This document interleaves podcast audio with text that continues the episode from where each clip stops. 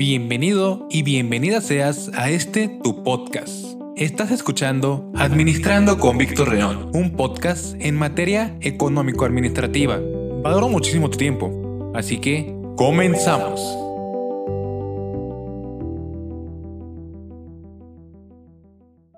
Hola, ¿qué tal a todos? Y bienvenidos nuevamente a un nuevo episodio de Administrando con Víctor León. Espero que estés teniendo un excelente día, tarde o noche, dependiendo de la hora que me estés escuchando. El día de hoy ya vamos a entrar en materia y vamos a platicar acerca de un tema demasiado importante para todos quienes están emprendiendo, quienes quieren emprender o quizás ya sean microempresarios o empresarios. Así es, hablaremos de uno de los procesos más importantes para gestionar tu negocio, el proceso administrativo.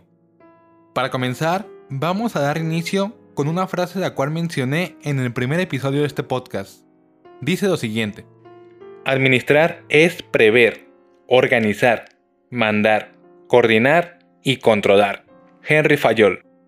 El proceso administrativo es un conjunto de etapas conformadas por la planificación, la organización, la dirección y el control. Estas etapas tienen como finalidad conseguir los objetivos de una empresa de la forma más eficaz y eficiente posible.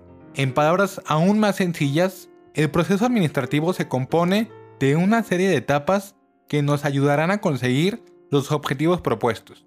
El proceso administrativo es continuo. No se trata de realizar cada una de las etapas y que todo termine ahí. Cuando termina un ciclo, se pasa al siguiente. Normalmente se utiliza para el objetivo general de la empresa, objetivos particulares o incluso para proyectos menores. En este episodio vamos a desglosar cada una de estas etapas en cuatro pasos para que administres tu negocio de una forma fácil y sencilla. El paso número uno es la planificación. La planificación trata básicamente de programar las tareas a realizar y resolver las cuestiones pertinentes para que más tarde se ejecuten. En este paso, es demasiado recomendable establecer objetivos en forma SMART. Los objetivos SMART son específicos, mensurables, alcanzables, relevantes y temporales. Son metas concretas que permiten analizar el desempeño de nuestro esfuerzo, ya sea en el área de marketing o en cualquier otra área de tu empresa que quieras ordenar, medir y checar tu trabajo de manera sistemática. Un ejemplo de un objetivo SMART enfocado a ventas sería de esta forma. Aumentar las ventas en un 20% de 200 mil pesos a 240 mil pesos al mes en los próximos 12 meses para poder comenzar la ampliación de nuestra tienda. Otra acción fundamental en la etapa de la planeación es realizar la identificación de lo que viene siendo la misión, visión y valores de la organización, así como sus objetivos, como te acabo de explicar, y estrategias. En futuros episodios entraré más en detalle acerca de cada uno de estos conceptos. Para que nuestra planeación sea la más efectiva y adecuada, debemos de realizar un análisis de nuestro entorno. Y gracias a una herramienta llamada Análisis FODA, lo podremos realizar. El análisis FODA es una herramienta que te ayuda para que puedas identificar y contrastar tus fortalezas y debilidades. Estos son factores internos de la empresa, contra las oportunidades y amenazas que existen en el mercado. Estos otros son factores externos de la empresa. En sí, es la base de diagnóstico de un plan de negocios, ya que sistematiza la información de la empresa y de su entorno, la cual se utiliza para definir objetivos realistas y diseñar estrategias competitivas para alcanzarlos. Existen muchas otras herramientas que te servirán para realizar y generar un mayor análisis de tu empresa. Herramientas como son el análisis de Pester, las 5 fuerzas de Porter o la matriz Kame. En este episodio solo te abarqué la matriz FODA, pero si tienes curiosidad acerca de los demás, en futuro te explicaré cada uno de ellos. Una vez aplicado todos los métodos de planeación que te acabo de nombrar, podremos continuar con nuestra administración del negocio con el siguiente paso. El paso número 2 es la organización. La idea principal de la organización es ver quién se encargará de cada tarea, en qué orden y qué estructura tendrá el proyecto en su ejecución. En este paso, podremos crear políticas y reglas que serán fundamentales para todos los colaboradores de la empresa, orientadas a lograr el objetivo del negocio, debiendo ser lógicas, flexibles, amplias y planificadas. Por ejemplo, establecer que la calidad es una prioridad para la empresa. O también puede ser que el uso de la credencial es obligatorio en las instalaciones. Una vez establecidas las políticas y reglas, debes contemplar estructurar un organigrama para tu organización.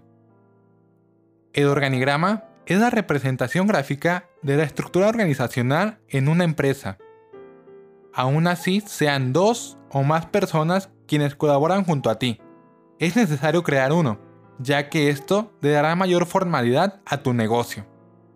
Y para terminar con recomendaciones para la organización, te puedo recomendar a detalle el uso de un diagrama de GAN para administrar el tiempo de tus proyectos o procesos. Un diagrama de GAN es una herramienta útil para planificar proyectos. Al proporcionarte una vista general de las tareas programadas, todas las partes implicadas sabrán qué tareas tienen que completarse y en qué fecha. Un diagrama de GAN te muestra lo siguiente. La fecha de inicio y finalización de un proyecto, las tareas que hay dentro del proyecto, quién o quiénes están trabajando en cada tarea, la fecha programada de inicio y finalización de las tareas, una estimación de cuánto llevará cada tarea, y cómo superponer las tareas y si están relacionadas entre ellas. Normalmente, un diagrama de GAN contiene elementos como lo son las fechas, las tareas, plazos de tiempo previstos, tareas interdependientes y el progreso de cada una de ellas. Las ventajas de aplicar en este caso un diagrama de GAN en tu negocio son muchas, como lo es básicamente el control del tiempo, la claridad de las tareas y en este caso una vista simplificada de cada una de ellas para ti y para todos. Básicamente, esto es lo fundamental para el proceso de organización. Así que podemos continuar con nuestro tercer paso, el paso número 3 es la dirección. La dirección no solo se encarga de mandar, también se encarga de ayudar, respaldar e intervenir ante cualquier conflicto que se presente en la consecución de objetivos. Durante este proceso hemos de tomar decisiones empresariales. El tomar decisiones empresariales representa decidir el futuro de la empresa, ya sea prosperar o fracasar como negocio. El proceso de tomar decisiones se sustenta en una prueba y error. Todo es parte de un proceso de aprendizaje, sumado a una intención, a la correcta actitud y a los valores necesarios para manejar el proceso. Las mejores técnicas para tomar decisiones son por ejemplo por medio de una tormenta de ideas, mesas redondas o árboles de decisiones. Algo fundamental para dirigir es contar con una fuerte motivación. Motivación significa mover, conducir e impulsar a la acción. La diferencia entre un gerente y un líder es que al líder la gente lo sigue porque le inspira un sentimiento de confianza y compromiso, mientras que el gerente tiene que empujar para que trabajen.